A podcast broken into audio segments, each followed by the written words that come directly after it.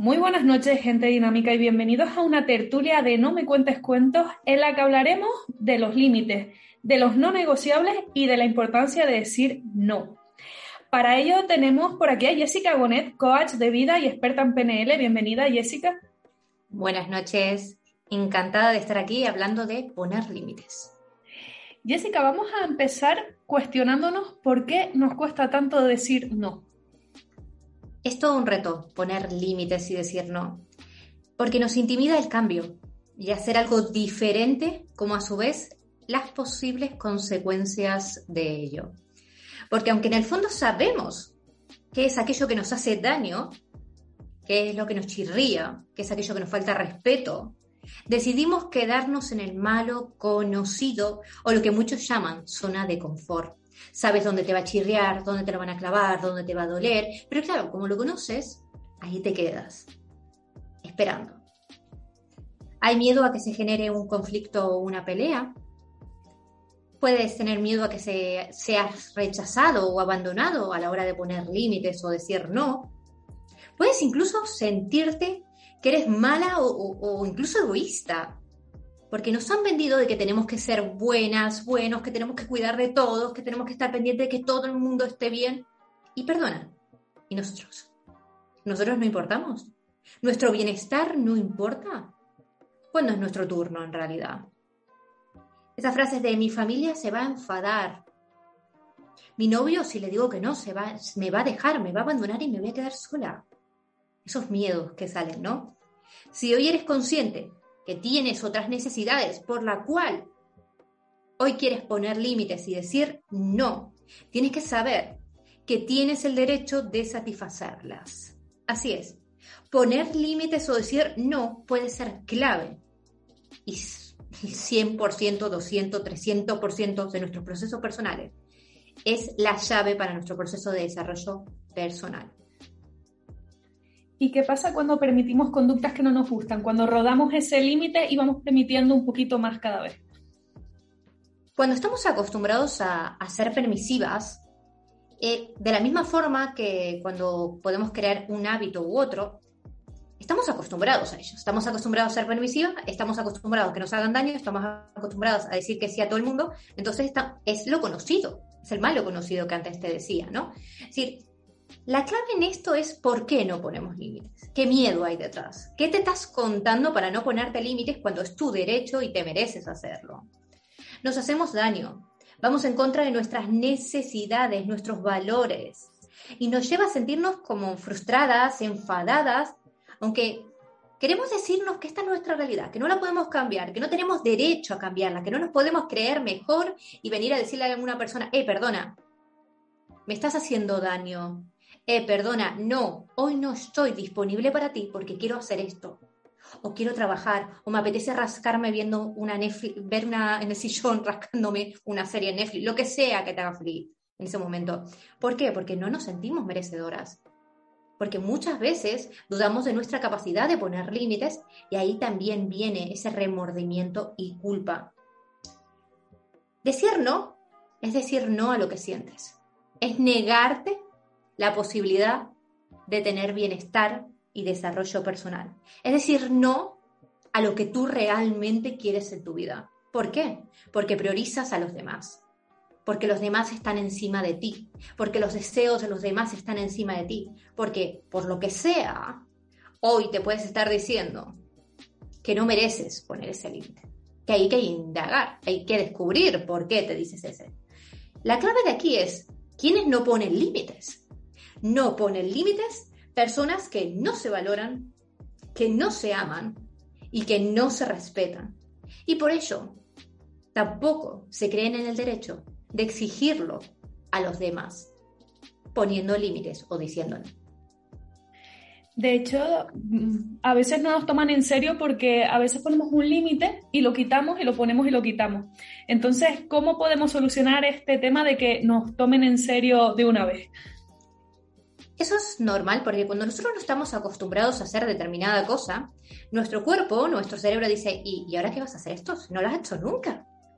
¿Qué vienes a hacer esto que no, que no te va a servir para nada? Esto es una locura. ¿Por qué? Porque nuestro cuerpo, a la, a la hora de tú incorporar un hábito que no conoces, tienes resistencias. ¿Por qué? Porque quiere que te quedes en el malo conocido, en lo que ya sabe por dónde va a venir y demás. El que de la cuestión es si nos toman en serio o no, el problema lo tienen ellos, no nosotros. Y mantener esa constancia es tener claro por qué lo haces. Puede que no se terminen, como tú decías, que no se terminen de creer que esta vez sí vas a mantenerte firme a la hora de decir no y poner esos límites. Entonces no, no, no te ven credibilidad, no creen en ti. Pero eso, como dice la frase, la práctica hace al maestro. Te puedo prometer que cuando practicas una y otra vez, una y otra vez, se hace mucho más sencillo. Ellos, además, no conocen tu nueva versión. Ellos conocen a la persona que era permisiva. Ellos no conocen a la persona que hoy conoce sus necesidades, a la persona que sabe lo que quiere y lo que no, la persona que dice, mira, no me da la gana que me digas esto, que me trates así, o no te quiero tener en mi vida, o no me promueves mi bienestar y mi desarrollo. Hoy lo sabes. Hoy, hoy has descubierto y escuchado tu necesidad. Entonces, esa persona nueva que eres tú, quizás eres una desconocida.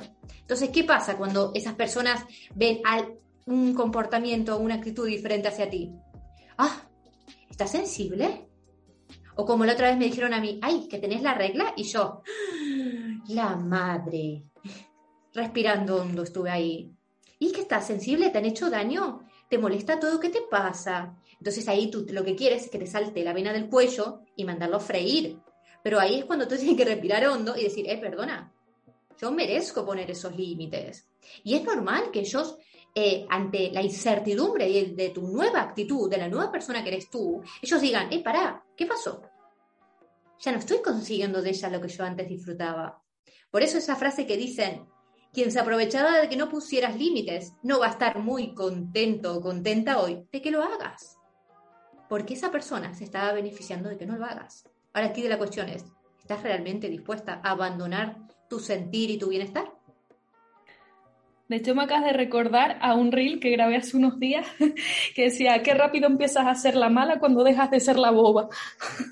Eh, sí, porque nos han vendido que tenemos que ser buenos, que tenemos que ser... Y yo no digo que seamos malos, ¿eh? pero nos han vendido y más eh, el papel eh, de la mamá, la mamá, la mujer especialmente en la sociedad, pero sí, verdad, en general en la sociedad tenemos que ser buenos, tenemos que ayudar a todo el mundo, sí, yo voy a ayudar a todo el mundo, pero si yo no me ayudo primero a mí, si yo no me cuido a mí, ¿cómo voy a cuidar a los demás? Si yo no estoy bien, ¿cómo voy a hacer que los demás estén bien? Si yo no, no voy a por mis sueños, si yo no protejo mi sentir emocional, físico o mental, ¿cómo voy a ayudar a los demás a que lo hagan? estamos en incoherencia constantemente. Entonces, por eso es importante frenar y decir, mira, esto me hace bien y esto no. Esta persona quizás hace años me aportaba, pero ahora yo estoy con un nivel de conciencia diferente, con una madurez diferente y hoy no cubre mi necesidad actual. Y por eso decido poner límites, decido decir no, decido decir, mira, lo siento, voy a reducir el tiempo o jornada que comparto contigo. Y son diferentes formas de poner límites y, priorizarnos a nosotros. Bueno, tenemos claro que cada persona pone el límite donde quiere, pero según tu criterio, ¿cuáles son los no negociables o esas banderas rojas que decimos, mira, esto no, no se puede permitir dentro de una relación interpersonal por cuestiones de dignidad o ya seguridad de uno mismo? Yo siempre lo cuento, eh, para mí también al principio poner límites fue un reto.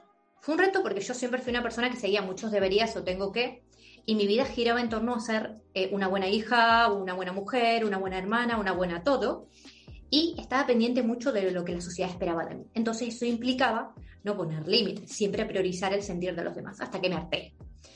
El de la cuestión que fue progresivo. Yo no puse un día para el otro decir a todo el mundo, no, no, no, no, no, déjame en paz, ya me caes mal, porque ahora voy a cuidar mi bienestar. No, fue progresivo, fui incorporando ese hábito poco a poco.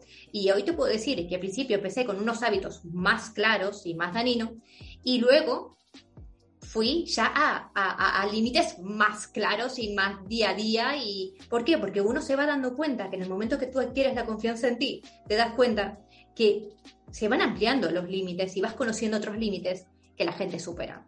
Más allá del maltrato físico o verbal, que es obviamente que en ese momento tienes que dar una patada y, no hay mucho más que pensar, ¿no? Entonces, todos aquellos eh, límites que dañan tu bienestar emocional, mental y físico, estás en tu derecho de poner límites.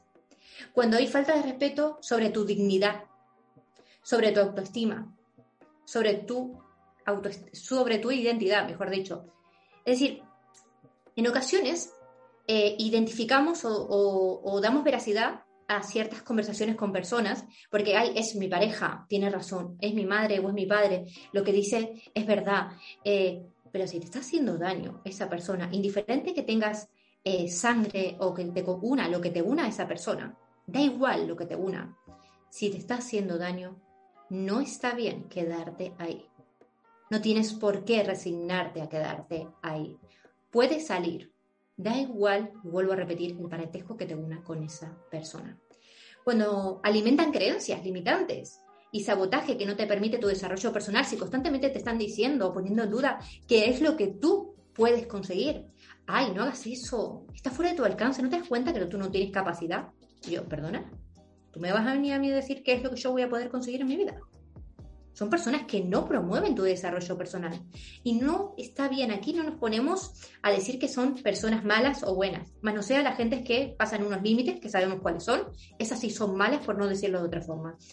Pero a la que me refiero son esas personas de nuestro día a día que en base a sus miedos, sus experiencias, sus historias personales, ahora mismo no son grandes compañeros en nuestro proceso personal ni profesional y no nos ayudan a avanzar. Entonces, ¿para qué vamos a tener carga? Si ya vamos a tener retos en nuestra vida, ¿para qué vamos a aguantar a personajes de historias para complicarnos más la historia si ya con nuestra mente y nuestro diálogo interno tenemos tres temporadas para Netflix? Y culebrones en plan Rosa de Guadalupe y mucho más. Es decir, podemos hacernos muchas historias. Entonces, sí puedes seleccionar aquellas personas que realmente promuevan lo que tú quieres sentir, es decir, bienestar emocional, y personas que realmente te aporten. Incluso me decían el otro día, ¿no? Si le digo a mi pareja, me va a dejar, ¿y cómo, qué voy a hacer? ¿Qué voy a hacer si me quedo sola? Ese miedo de quedarte sola en la vida, ¿no? O si le pongo límites, voy a ser mala y el karma me va a castigar. Se usa mucho lo del karma. Nos han dicho que si nosotros no somos buenas personas, Dios, el universo, nos va a castigar. ¿Perdona? ¿Que nos va a castigar quién? ¿Porque ponemos límites y nos defendemos a nosotros? No. Tenemos que poner límites y defendernos, porque si nosotras no, o nosotros, no nos cuidamos, ¿quién níspero va a venir a cuidarnos? Nadie. Es nuestro derecho y nuestro merecimiento. Para las personas que nos están escuchando y dicen, Jessica, ¿qué herramientas podrías darme para manejar este tipo de situaciones en el que me hacen chantaje emocional, porque por ejemplo, mira, yo eh, poniendo un ejemplo personal que me tocó muy de cerca, fue cuando mm, una persona pues se iba a independizar y su padre le decía, ay, me vas a dejar aquí solo y si me muero, ¿sabes? Como para generar ese tipo de remordimiento, ese tipo de culpa. Entonces, ante estas situaciones, ¿qué podemos hacer? Eh, la manipulación forma parte y especialmente en nuestro entorno, en entornos eh, de pareja y en la familia, es lo que más más se da. Incluso tienen unos, eh, un arte de, que parecen ser expertos de telenovela turca, con Pasión de Gavilanes y Rosa de Guadalupe, todo junto en un combo. Pero hay que mantenerse firme y constante. No eres mala por decir no. Indiferente las críticas que puedan decirte al ver tu cambio de actitud, es importante que lo tengas claro. Le molesta la incertidumbre y el desconocimiento de tu nueva versión. Es importante que te mantengas leal a tus principios, a tus valores, a tus sueños y a tus necesidades, porque la vida es hoy. Hoy vamos a cuidar a todo el mundo y después mañana, mañana, mañana.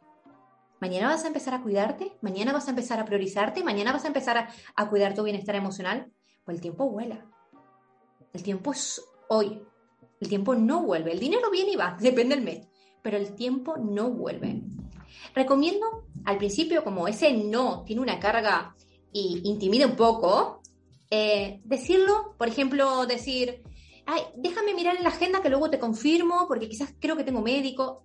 Improvisar un poco así, decirlo más a la ligera para que no sea tan rotundo y siempre decirlo desde la calma. No hacerlo desde la rabieta, desde el enfado. Sí, porque ahora quiero poner límites porque me estás molestando y me estás jodiendo la vida y ahora no me siento bien. No, porque en el momento que lo hacemos de esa forma, perdemos credibilidad y la gente no nos toma en serio. ¿Vale? Entonces, da igual, en realidad va a importar un níspero que nos tomen en serio o no, pero tampoco nosotros, que es la clave, nosotros tampoco nos lo vamos a creer. por cómo lo hicimos. Desde la calma respiraron y decir, eh, pará, yo por y por mí decido poner estos límites, decir no, porque me lo merezco, porque me da la dichosa gana y porque quiero sentirme mejor y porque esta persona no me aporta y porque ahora no me da la gana ir a buscarla, porque no me da la gana hacer esto. Empezar a poner límites, como decía antes, forma parte de un proceso personal de crecimiento, desarrollo y superación personal. Y la pregunta que les dejo es, ¿realmente están dispuestos a no hacerlo? ¿A pensar especialmente y siempre priorizar a los demás? ¿Dejar tus sueños de lado, tu sentir al lado y resignarte a lo que te tocó? ¿Vas a seguir permitiendo que te limiten y que te hagan daño? Es tu decisión. Puedes sentir mucha culpa. Puede implicarte mucho reto poner límites. Puedes hacerlo. La clave es empezar. Yo en su momento empecé. ¿Me chirreaba? Sí. ¿Sentí culpa? Sí. ¿Me dolió? Sí. ¿Me criticaron y todo? Tengo un libro para, con todas las críticas que me dijeron, pero yo me mantuve firme. Y eso es lo que le invito a todas, a todos, a que lo hagan por su bienestar emocional, físico y mental. Jessica, muchísimas gracias por compartir con nosotros en esta tertulia No me cuentes cuentos, donde hemos aprendido un poquito más a poner límites. Me alegro que aprendan y que pongan en práctica poquito a poco, que no se presionen, que poquito a poco vayan y observen qué relaciones tienen en su entorno, cuáles le aportan, cuáles no, qué es lo que le gusta, qué es lo que no. Empiecen a observar detenidamente. No se trata de ahora empezar a poner límites a todo el mundo y pelearse con todo el mundo. Poco a poco, dense el permiso de observar y empezar poquito a poco a poner límites.